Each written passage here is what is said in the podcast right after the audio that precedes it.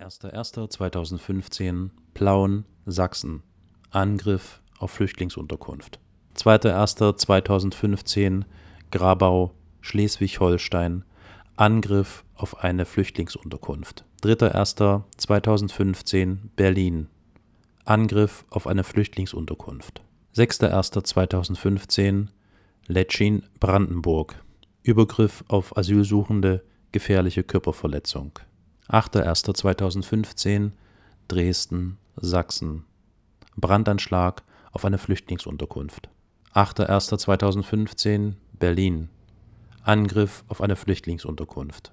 10.1.2015 Schwerte, Nordrhein-Westfalen. Angriff auf eine Flüchtlingsunterkunft. 11.1.2015 Güstrow, Mecklenburg-Vorpommern. Angriff. Ruhig, brauner.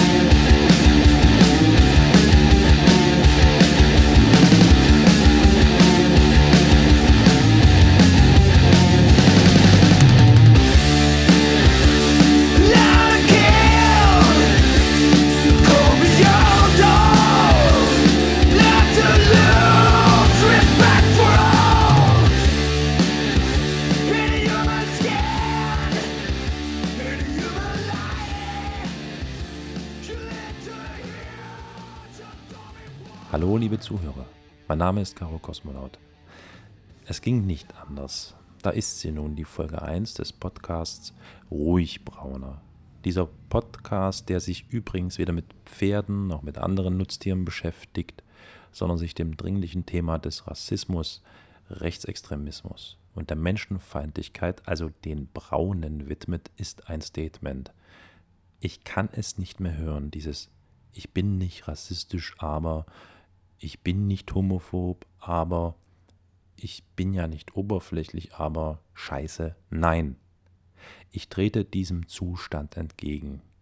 Nein zu irgendwelchen national befreiten Zonen, nein zu Hass, Gewalt und Rassismus. Jeder Mensch verdient ein Leben in Würde, Wohlbefinden und Frieden. Ich möchte euch anfeuern und mit diesem Podcast motivieren, deutlich und laut gegen Rassismus jeder Art vorzugehen. Andere Menschen, egal welcher Hautfarbe, Religion oder sexuellen Orientierung, zu unterstützen und tatkräftig zu helfen.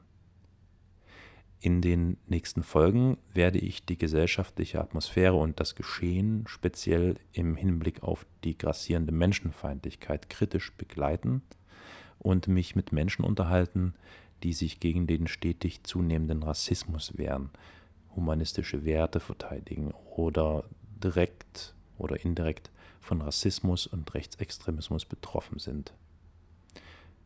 Scheinbar ein Tropfen auf den heißen Stein. Ich weiß, es gibt unzählige Möglichkeiten, Stellung zu beziehen, auf Missstände aufmerksam zu machen, Menschen zu helfen und sich zu engagieren. Und genau deswegen gilt umso mehr, steter Tropfen höhlt den Stein. Und nun wünsche ich euch ein paar interessante Hörminuten. Deutschland im Jahre 2015. Deutschland hat ein großes Problem. Wir hatten im Jahre 2015 laut einer Chronik der Amadeo Antonio Stiftung und Pro Asyl Bisher stand 7.9. 305 Angriffe auf Unterkünfte, davon 45 Brandanschläge und 260 anderweitige Angriffe in Form von Stein, Böllerwürfen, Schüssen oder rechten Schmierereien. Es gab 77 tätliche Übergriffe mit Körperverletzung und dabei 140 Körperverletzte. Und es gab unzählige flüchtlingsfeindliche Kundgebungen, die jeden Tag anwachsen und mehr werden Derzeit sind es gezählte 154 und es ist kein Ende absehbar. Weswegen ich Simone Raphael darum gebeten habe, mit mir mal ins Gespräch zu kommen, was man dagegen tun kann und welcher Form man etwas dagegen tun kann. Hallo Simone. Hallo. Ähm, wenn ich das jetzt richtig wiedergebe, bitte korrigiere mich. Bist hm? du ähm, zuständig oder Mitarbeiterin der Redaktion von NoNaziNet? Ist das korrekt? Äh, bei NoNaziNet bin ich auch äh, mit involviert. Das heißt, da mache ich die äh, Presse- und Öffentlichkeitsarbeit, aber ich mache vor allen Dingen die redaktionelle Arbeit bei netzgegennazis.de. Aber das greift alles ein bisschen ineinander, weil in ja. all diesen äh, Projekten beschäftigen wir uns ja mit Rechtsextremismus in Deutschland und speziell auch im Internet. Ja, ja, ja. Ähm, ich glaube, die Frage wäre müßig jetzt an dich zu stellen, wie ihr das wahrnehmt. Ähm, wer mit offenen Augen durch äh, die Offline- und Online-Welt geht, bemerkt, glaube ich, dass ähm, gefühlt diese rechtsextremen Homo- und Transphobiker, die Antisemiten, Verschwörungstheoretiker, Islamhasser, besorgte Bürger, wie die sich alle nennen, irgendwie äh, sehr stark zunehmen. Also die, die, die Menschen, die derartige Meinungen und, und Weltbilder versuchen wiederzugeben. Ähm, wie kann man sich vorstellen, dass das Netz gegen Nazi, also ich, vielleicht sollte ich nochmal die URL nennen, Netz gegen Nazis. Genau. .de. Genau. Wie, wie kann man sich eure, eure Arbeit vorstellen? Wie geht das Ganze vonstatten? Also wenn ich ganz ehrlich bin, versuche ich mir vorzustellen, dass irgendwie ganz viele Mitarbeiter vor Monitoren sitzen, in der digitalen Sphäre äh, rumfischen und versuchen irgendwie auffällige äh, Kommentare und Menschen in Social Networks und Kommentarzahlen und so weiter irgendwie wieder auf den Boden der Tatsachen zurückzubringen? Ja, also die unzähligen, wahnsinnig vielen Mitarbeiter hätten wir total gerne. Ähm, das sieht leider irgendwie äh, in der Welt der NGOs, also der Nichtregierungsorganisationen, immer ein bisschen anders aus. Aber natürlich haben wir ein paar Kolleginnen und Kollegen, die verschiedene Dinge tun. Das, was du gerade beschrieben hast, das fällt ja eher so in den Bereich Monitoring, also zu gucken, was passiert eigentlich online. Das machen wir natürlich, weil wir natürlich immer wissen müssen, was sind aktuelle Themen. Mhm. Darüber schreibe ich dann zum Beispiel auch bei Netz gegen Nazis, um dieses Wissen anderen Leuten zugänglich zu machen. Mhm. Das ist meistens aber erst der Ausgangspunkt, um zu sagen, wir wollen das ja nicht nur wissen, sondern wir wollen es wissen, um zu überlegen, wie kann man darauf reagieren. Also das wie kann man. Ein, äh, ein, ein, sinnvoller und kluger Ansatz, ja, weil das wäre schon meine nächste Frage gewesen. genau. Also tatsächlich äh, ist natürlich erstmal wahrzunehmen, dass problematische Dinge passieren und in welcher Form sie passieren, ist erstmal der erste Schritt, ist klar. Aber dann muss man sich ja gucken, wie gehe ich damit um. Und das ist das, was wir sozusagen in unserer Projektarbeit auch tun. Das heißt, wir überlegen uns auch immer verschiedene Ansätze, die anfangen mit, äh, wer ist jetzt der richtige Adressat für so ein Thema? Muss ich jetzt vielleicht mit einem sozialen Netzwerk selbst sprechen? Ja. Und versuchen mit denen ganz sie besser erkennen können, die sie vielleicht jetzt noch nicht erkennen? Ja. Oder muss ich vielleicht mit den normalen Userinnen und Usern äh, arbeiten, zu sagen, es gibt bestimmte, die werden auf Art und Weise nicht oder unbereicht bearbeitet werden. Das heißt, alle müssen auch aktiv werden und müssen in Diskussionen einsteigen. Ja. Oder anfangen, Strafanzeigen zu stellen bei der Polizei oder ähnliches. Das ist ein breites Feld. Ja. ähm, zu wie viel versucht ihr das Ganze irgendwie zu packen? Ähm, aktuell, also das äh, ändert sich natürlich immer mit den jeweiligen ähm, Förderbedingungen und wie viel Geld einem dann zur Verfügung da aber die Antonia-Stiftung wäre ein Strukturprojekt vom Bundesfamilienministerium gefördert werden. Das heißt, es ermöglicht ein bisschen äh, eine etwas breitere Aufstellung. Wir sind im Moment im Projekt zu sechst. Das heißt aber nicht, dass es alles volle Stellen sind. Ja, ja, ja, ja. Ähm, wie versucht ihr denn, wie versucht ihr denn an die, an diese Zielperson oder an diese, an diesen Kreis an möglichen Anwärtern, die für solche Themen offen sind, heranzutreten? Oder wie versucht ihr die auszumachen, diese, diese Zielkreise, den Kundenkreis sozusagen? ähm, äh, tatsächlich äh, die Frage, was als Zielkreis verstehst. Also wir verstehen darunter auch verschiedene Varianten sozusagen. Also zum einen ist eigentlich in der Arbeit der gesamten Amadeo Antonio Stiftung und bei uns auch äh, die Hauptzielgruppe eigentlich immer sozusagen die demokratische Öffentlichkeit, also die Leute zu unterstützen, die auf der vernünftigen Seite stehen ja. und die schon auch sehr viel am Start sind im Internet, Gott sei Dank irgendwie, also die in die Chats gehen, die in die Foren gehen und in die Kommentarspalten und da vor Ort auch diskutieren oder die eigene Gruppen aufmachen, die über bestimmte Themen aufklären oder ähnliches, die versuchen wir also zu vernetzen und zu unterstützen und mit dem auszustatten, was sie brauchen, also wie beispielsweise in richtigen Argumenten, Hintergrundwissen und ähnlichem. Mhm. Wir machen aber tatsächlich auch einen Teil der Projektarbeit, die äh, sich damit beschäftigt, wie kann man ähm, rechtsoffene, in dem Fall hauptsächlich junge Menschen ansprechen ähm, und versuchen ähm, auch über die sozialen Netzwerke auf sie einzuwirken, dass sie vielleicht sich überlegen, was sie da gerade machen. Das ist allerdings tatsächlich auch ein Modellprojekt, was noch sehr am Anfang ist. Da haben wir erste Versuche schon im letzten Jahr mal gestartet, irgendwie zu gucken, wie kann man die ansprechen und was bringt das so genau. Ähm, grundsätzlich ist da halt auch unser Ansatz zu sagen, nicht mit rechtsextremen Kadern arbeiten, weil das keinen Sinn macht, irgendwie, weil die hören einem nicht zu und wollen ja auch diesen Dialog gar nicht führen, sondern tatsächlich eher so mit äh, einem Jugendlichen, ja. der bisher nicht wirklich viele rechtsextreme Seiten geliked hat, aber halt, was weiß ich, auf seiner lokalen Nein zum Heim-Seite irgendwie auf Gefällt mir geklickt hat und dann gucken, aus welcher Motivation ist das passiert und kann man da darüber sprechen. Wie darf ich mir das vorstellen? Das heißt, ihr, ihr seid zum Beispiel auf irgendeiner Seite, ja, äh, Nein zum Heim oder irgendwas, hm. und ihr seht einen Kommentar von einem scheinbar Jugendlichen, guckt euch den an, das Profil von dem, jetzt beispielsweise bei Facebook. Genau. Und, und schreibt ihn dann äh, richtig an, ja, oder kontaktiert ihn sozusagen. Richtig. Okay. Also per okay. persönlicher Nachricht. Also insofern, ja, ja wir, haben, wir haben damit angefangen im letzten Jahr. Ähm, Nee, es war schon im vorletzten Jahr, dann stimmt. Ähm, als es so die ersten dieser Gruppen gab, so was einer der ersten war ja zum Beispiel Schneeberg sich, ähm, in Sachsen mhm. auch irgendwie und ähm, da zum Beispiel war das Phänomen noch sehr stark, dass äh, den Leuten nicht bewusst ist, aus welcher Ecke diese Seiten kommen. Also inzwischen wissen wir ja alle und verbreiten es auch überall, ja. dass sie natürlich von der rechtsextremen Szene, namentlich der NPD, stark gesteuert sind. Damals war das aber noch nicht klar. Das heißt, da hatte man sehr viel diesen Effekt, dass ganz viele Leute auf Gefällt mir geklickt haben, die ansonsten noch erkennbar zumindest keinen Kontakt zur rechtsextremen Szene hatten. Mhm. Und dann äh, setzt man sich halt hin, schreibt die per persönlicher Nachricht an und fragt halt einfach mal nach.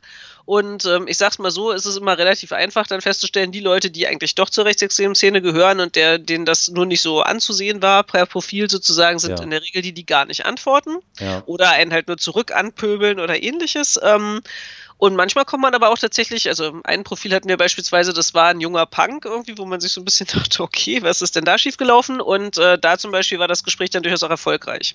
Mhm. Also das war halt dann äh, ein Jugendlicher, der halt gesagt hat, irgendwie, nee, an sich habe ich mit Rechtsextremismus wirklich nichts zusammen im Hut und es ist mir auch nicht aufgefallen, dass das irgendwie die Autoren sozusagen dieser Seite sind, aber ja. ich mache mir halt Sorgen, wie das weitergeht, wenn jetzt so ganz viele fremde Menschen in meine Stadt kommen und da konnte man dann natürlich in den Diskurs einsteigen und sagen, wofür sorgst du dich wirklich? Was ist denn schon passiert? Ach, in Wirklichkeit gar nichts. Irgendwie hast du denn mal den Kontakt gesucht und das zum Beispiel führte dann im Endeffekt dazu, dass derjenige dann gesagt hat, ja, ich entleike diese Seite, stimmt, das, was die da verbreiten, ist offenbar nicht die Realität. Aha. Kann das, man machen, ist, sehr, ist, ist sehr langwierig und sehr. Ja, ja, das klingt nach einer ziemlichen Sisyphus-Arbeit. Hm, genau, hm. also deswegen finde ich tatsächlich den Ansatz zu sagen, wir stärken vernünftige Menschen, von denen es Gott sei Dank weit mehr gibt irgendwie und die halt mit vielfacher äh, Man- und Woman-Power sozusagen dann äh, da einsteigen können in die Sisyphos-Arbeit in den sozialen Netzwerken. Das finde ich sehr viel sinnvoller. Ja, also Aufklärung und, und Sensibilisierung gegenüber dieser Themen ja, ja, oder gegenüber des Rechtsextremismus, Menschenfeindlichkeit. Ähm, ich hatte dir die Frage schon mal gestellt, als wir mal vor einigen Tagen miteinander gesprochen haben. Wie lässt sich das denn jetzt mal weg von dieser praktischen Arbeit, aber wie lässt sich das denn als Mensch, als Privatperson ertragen, wenn man Tag für Tag mit äh, diesem Thema konfrontiert ist? Ähm, grundsätzlich äh, ist das natürlich äh, eine Frage, mit der man sich auseinandersetzt, wenn man in diesem Bereich unterwegs ist. Also tatsächlich äh, gibt es verschiedene Strategien, mit sowas umzugehen. Also grundsätzlich bin ich immer ein großer Freund von äh, Netzwerken und äh, sich gegenseitig zu unterstützen. Also das heißt, sich andere Leute zu suchen, die sowas auch machen. Das geht sogar auch online. Also tatsächlich, wenn man das online tut, gibt es auch geschlossene Gruppen zu dem Thema, beispielsweise irgendwie, die sich dann miteinander austauschen, weil sie merken, wir sind äh, zum Beispiel im gleichen Lokalraum unterwegs, sind immer bei den gleichen Zeitungen und versuchen da die Diskussion Diskussionen aufzuräumen oder ähnliches, dann kann man sich auch zusammenschließen. Mhm. Das bietet auch die Möglichkeit halt für die Strategie, die mir persönlich auch mal am nächsten liegt, nämlich das Ganze auch mit ein bisschen Humor zu betrachten. Irgendwie, es ist zwar mhm. eigentlich ein sehr, sehr ernstes Thema, aber man, um es selber zu verarbeiten, ist es manchmal nicht verkehrt, über die absurden Phänomene, die man da manchmal auch sieht, auch ein bisschen zu lachen oder ja. sich lustig zu machen. Ja, also, okay, dein, dein Heilmittel scheint dann Humor zu sein. Hm, na gut, ich glaube, mir fällt jetzt ad hoc auch nichts anderes ein. Also, das ist sozusagen unser Team, es ist unser teaminternes Heilmittel. Also natürlich äh, kann man professionellen professionelleren Strukturen kann man auch über Supervision oder andere Dinge nachdenken, aber der normale Nutzer, der in diese Diskussionen reingeht, hat in der Regel keine Supervision. Das heißt, es macht schon Sinn, sich einfach Verbündete zu suchen irgendwie mhm. und mit mhm. denen gemeinsam halt zum Beispiel auch zu überlegen, was gute Strategien sind und ähnliches. Ja, ja, ja. Kannst du irgendwie mm, grob wiedergeben, wie die Entwicklung sich abzeichnet. Jetzt, also wir reden jetzt mal konkret über, die, über den digitalen Raum. Ähm, mhm. Ihr seid ja nun schon seit einiger Zeit aktiv im Netz ähm, und äh, also meine Vermutung ist wahrscheinlich mit der, mit der immer größer werdenden Akzeptanz innerhalb oder unterhalb der Bevölkerung äh, sprich, also zum Beispiel diese, diese eigenartigen Veranstaltungen, die irgendwann letztes Jahr begonnen haben, wie Pegida und andere GIDA-Sachen, dass das im digitalen Raum dann äh, äh, fast explosionsartig zugenommen hat. Das ist zumindest so ein bisschen meine Wahrnehmung. Hast du da so ein paar Zahlen oder so ein paar äh, deine eigenen hm, Wahrnehmungen, wie das tatsächlich äh, sich darstellt?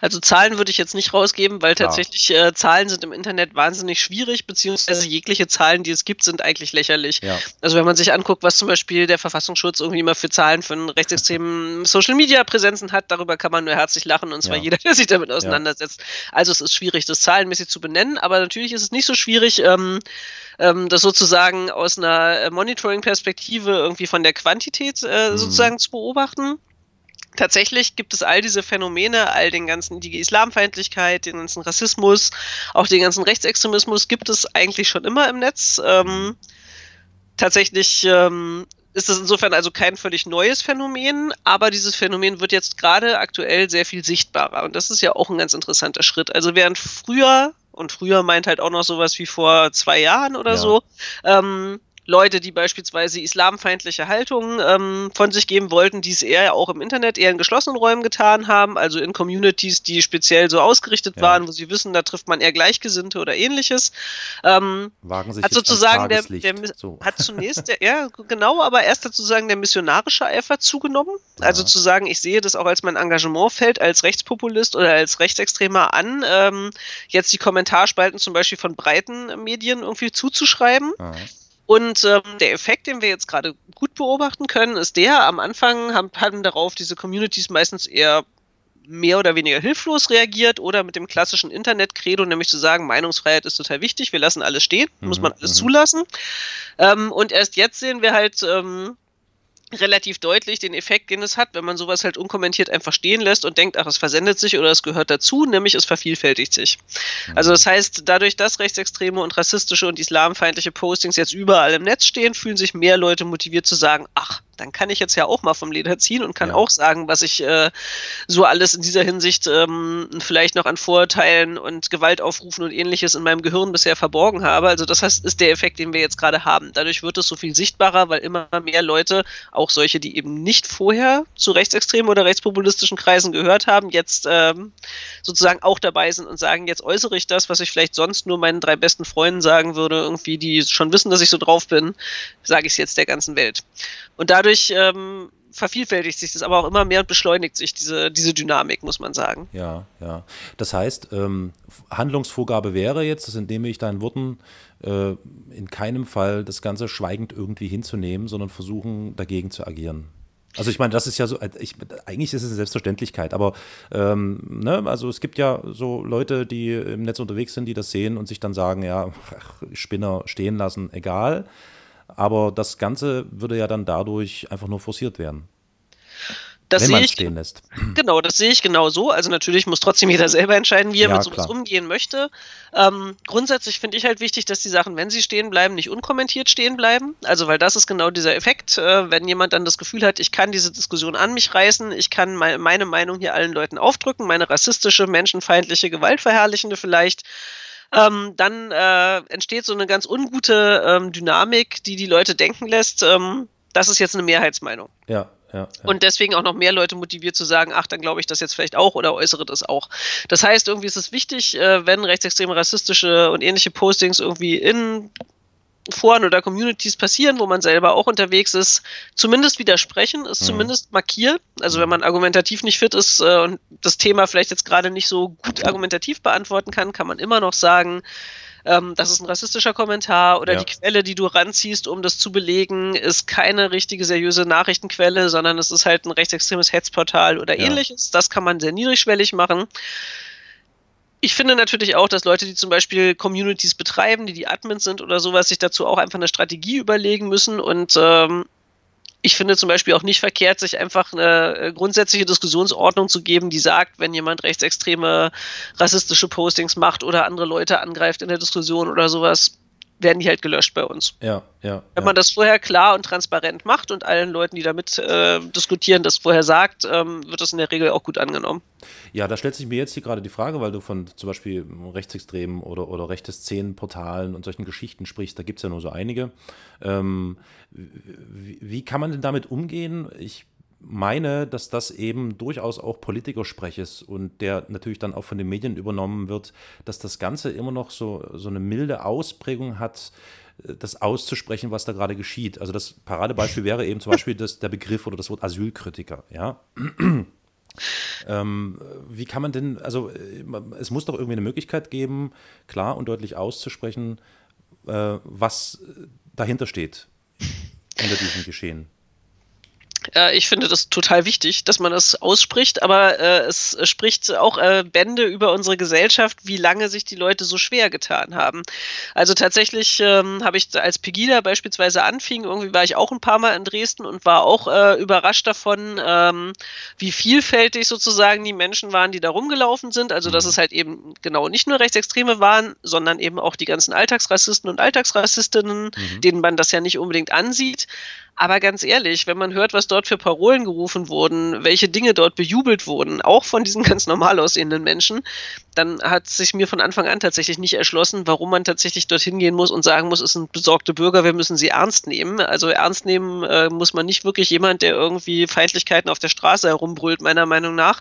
Aber offensichtlich ähm, war das Bedürfnis gerade der Politiker und Politikerinnen, irgendwie die Wähler nicht zu ver vergraulen, ja, sehr groß. Schwieriger finde ich das zu verstehen bei den Medien. Mhm. Also warum es da so lange oder bis heute zum Teil anhält, dass solche Leute als Asylkritiker bezeichnet werden, die einfach offene Rassisten und Rassistinnen sind. Ähm, ich versuche das dann tatsächlich einfach immer, ähm, wenn es geht, irgendwie mit einer gewissen Sensibilisierung, indem man einfach Journalisten, die darüber schreiben, nochmal hier drauf hinweist, irgendwie ja. in der Hoffnung, dass sie da vielleicht einfach nicht genau drüber nachgedacht haben. Das ist auch öfter mal so. Ähm, indem man nochmal deutlich darauf hinweist, was das für Menschen sind, die da auf der Straße stehen, was die genau sagen und dass das mit Kritik nichts mehr zu tun hat. Entschuldigung, zieht ja seine Kreise sogar bis hin zu Polizeiberichten. Also wenn ich mir jetzt hier so regelmäßig ja. in Sachsen die Polizeiberichte, ich weiß nicht, wie es in Berlin oder in anderen Bundesländern ist, anschaue, wird dort eben auch ähm, jetzt nicht von Asylkritikern, aber zumindest von Asyl- oder Flüchtlingsgegnern gesprochen. Also das ist meines Erachtens nach eine Verharmlosung, die da stattfindet.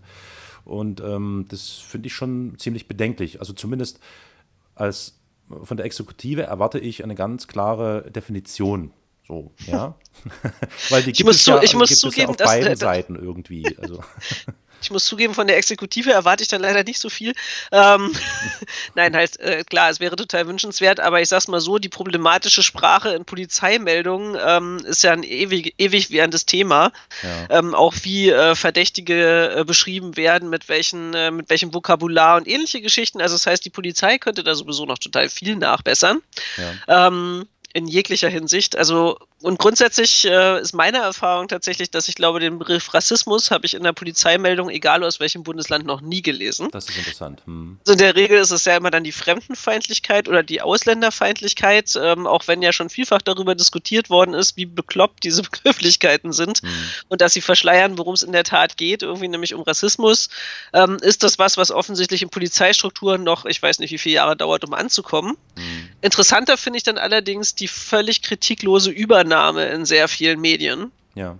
Weil ich finde, diesen einen Schritt, nämlich irgendwie äh, darüber nachzudenken, dass ich diese Sprache nicht eins zu eins übernehme, sondern vielleicht nochmal hinterfrage, irgendwie, was damit gemeint ist und das dann als Journalist besser mache, das müsste man ja eigentlich als eine Berufsehre ansehen. Ja, das stimmt. Weil wir äh, Journalisten und Journalistinnen sind ja die äh, Experten und Expertinnen, die mit Sprache arbeiten und eigentlich äh, sensibel dafür sein sollten.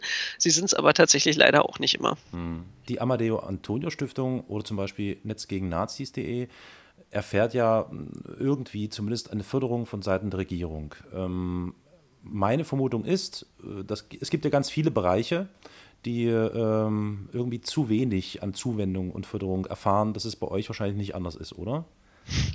Nein, das ist bei uns grundsätzlich nicht anders. Netz gegen Nazis erhält übrigens auch keine Förderung der Regierung, ah, okay. mhm. ähm, weil die Regierung grundsätzlich sowieso immer nur Modellprojekte fördert, also Dinge, die neu sind, Dinge, die gut sind und funktionieren, werden ja grundsätzlich nicht gefördert. Also es ist ein Grundproblem auch in der Struktur der Projektarbeit sozusagen. Mhm. Aber grundsätzlich ähm, gibt es Gott sei Dank äh, Mittel auch vom Bundesfamilienministerium für Rechtsextremismusprävention und äh, gute Arbeit in dem Bereich. Äh, aber natürlich sind sie immer Eher wie man es vorstellen kann, eher knapp gestrickt. Ja. Das ist aber tatsächlich ein ähnliches Phänomen wie in vielen anderen sozialen Projekten und Bereichen auch. Ähm, es ist natürlich dann immer die Frage, oder auch, auch wir fragen uns dann natürlich manchmal irgendwie, wie die Prioritäten gesetzt sind, irgendwie, ähm, dass diese Mittel so verteilt werden, wenn es um so wichtige Fragen geht, wie äh, sozusagen das gesellschaftliche, friedliche Zusammenleben in Zukunft, mhm. das meiner Meinung nach schon auf verschiedenste Art und Weise verdient hätte, mit mehr Geld äh, gefördert zu werden, damit man nicht durchaus eben auch den Bildungsbereich und so weiter und so fort, ähm, auf den ja auch große Herausforderungen äh, zukommen und ja. auch jetzt schon zu bewältigen sind und auch viel zu wenig Geld da ist ist. Ähm, also insofern, ja, man fragt sich manchmal, wie die Prioritäten verteilt sind, aber wir sind natürlich trotzdem froh, dass es wenigstens Mittel gibt. Ja, die gute, ja, also wir wollen da jetzt nicht allzu starke Kritik äußern, das könnte, äh, muss nicht gut sein. Nee, ist klar, also nach meiner Erfahrung ist es so, dass sich das, dass, dass sich das irgendwie, äh, wenn dann doch eben auf diesen jugendlichen Bereich beschränkt, was ja durchaus auch ein, ein sinnvoller Ansatz ist. Je früher man mit ähm, der Stärkung des Demokratieverständnisses beginnt, umso besser. Aber ähm, was ich eben wirklich als absolute Fehlentwicklung ähm, bewerte, ist eben, dass zum Beispiel ab einem bestimmten Alter aufwärts, grob 30 oder so, glaube ich, sind diese Jugendförderprogramme, da ist dann Stille im Wald. Also da kommt dann einfach nichts mehr. Und äh, vermutlich ist es so, dass sich die Regierung aus Kostenspargründen wie auch immer dann irgendwie auf die Meinungsbildung über die Medien etc. verlässt, was, glaube ich, sehr heikel und gefährlich ist. Das haben wir ja gerade jetzt im Vorfeld schon so ein bisschen angerissen. Das stimmt absolut und vor allen Dingen ist es halt auch ähm, sozusagen aus der Praxis überhaupt nicht zu vermitteln. Ja. Also weil natürlich ist es gut, Präventionsarbeit bei Jugendlichen zu machen, das ist auch sehr, sehr wichtig, aber natürlich sieht man halt, wenn man in unserem Feld unterwegs ist, dass es sehr viele problematische Erwachsene gibt oder auch sehr viele äh, demokratische, tolle Erwachsene, die auch verdient haben, unterstützt zu werden mhm. und äh, für die es tatsächlich dann auch keine großen Strukturen mehr gibt. Das ist total richtig. Da gibt es natürlich Gott sei Dank halt, wie gesagt, unsere Stiftung, äh, die fördert ja unabhängig davon, wie alt man ist oder wie alt die Zielgruppe ist, mit der man arbeiten möchte.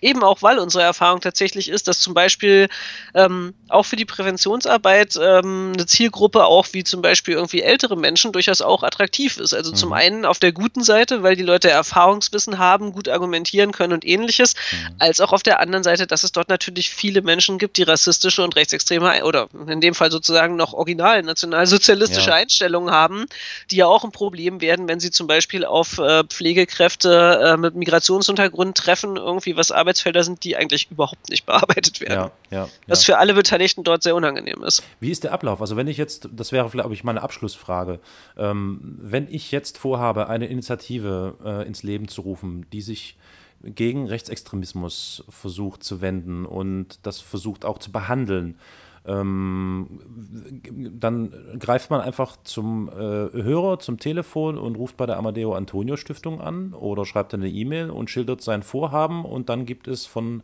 eurer Seite Hinweise und Unterstützung in welcher Art und Weise, wenn ich das nochmal so von dir hören darf? Ähm, grundsätzlich, wenn das so wäre, wie du es gerade beschrieben hast, mhm. ähm, würden wir uns erstmal anhören, was der Plan ist. Also ja. was sozusagen das Arbeitsfeld sein soll, in dem man mit der Initiative aktiv werden möchte. In der Regel gibt es ja irgendeinen Anlass. Also es gibt mhm. irgendwie, was ist ich, eine rechtsextreme lokale Band oder es gibt eine Veranstaltung oder es gibt plötzlich eine, eine äh, lokale äh, Version der NPD, irgendwie, die plötzlich ein Büro aufgemacht haben oder ähnliches. Also man ja. kann ja mal gucken, worum geht es eigentlich, warum, was möchte ich eigentlich machen. Mhm. Ähm, dann kann man zum Beispiel auf andere Projekte, also verweisen wir durchaus auf andere Projekte, die auch in dem Bereich tätig sind, wo wir sagen können, das lohnt sich, die mal anzurufen. Die haben vielleicht ähnliche Erfahrungen gemacht. Die haben halt, sind auch ein kleiner Ort und haben einen Rechtsextremen irgendwie, der da ein Haus hat, irgendwie alle anderen terrorisiert. Schließt euch mal mit denen kurz. Das ja. hilft schon immer, äh, Fehler zu vermeiden und gute Sachen irgendwie auch weiter zu verbreiten. Dann würden wir zum Beispiel auch verweisen an die lokalen Beratungsstrukturen, welches, wenn es welche gibt. Mhm. Also zum Beispiel an mobile Beratungsteams oder gegebenenfalls auch an Opferberatungsstellen, wenn es irgendwie um Gewaltvorfälle geht. Mhm. Ähm, aber wir können natürlich darüber hinaus äh, Projektarbeit dann auch mit Geldmitteln unterstützen. Mhm. Wir sind, Also leider, heißt, eine, wenn- wir sind jetzt- leider eine kleine Stiftung, also Ja. nicht mit furchtbar viel Geld, aber so ein bisschen Geld für den Anfang von Dingen und von Projekten äh, haben wir dann schon irgendwie, das helfen kann, äh, Ja. Ein bisschen Strukturen aufzubauen, irgendwie eine Professionalisierung zu ermöglichen. Ja, ja, okay. Also wenn da jetzt ein Jugendlicher kommt und sagt, ich möchte Präventivarbeit leisten, ich möchte irgendwie in meinen Reihen versuchen, das Demokratieverständnis zu stärken ähm, und brauche da Rat und Tat und so weiter und so fort, dann wäre das durchaus eine Möglichkeit, sich mit euch in Kontakt zu setzen. Absolut, ja. Sehr schön, fein. Ja, ich glaube, wir sind jetzt am Ende unserer Zeit angelangt, Simone. Ich fand das ein sehr interessantes Gespräch. Würde das jetzt mm, sicher noch eine ganze Weile fortsetzen wollen, weil ich äh, ganz viele Fragen habe, die ich jetzt, glaube ich, auch alle irgendwie habe hinten runterfallen lassen. Trotzdem vielen Dank, dass du die Zeit gehabt hast, dass wir miteinander sprechen konnten. Ich wünsche dir und deinen Leuten, die da jeden Tag irgendwie mm, versuchen, da ihre Arbeit zu leisten, viel Kraft und äh, Energie. Und ähm, bleibt weiter dran an der Sache, bitte. Das werden wir tun und vielen Dank fürs Interesse. Jo, danke dir, Simone. Bis bald. Tschüss. Tschüss.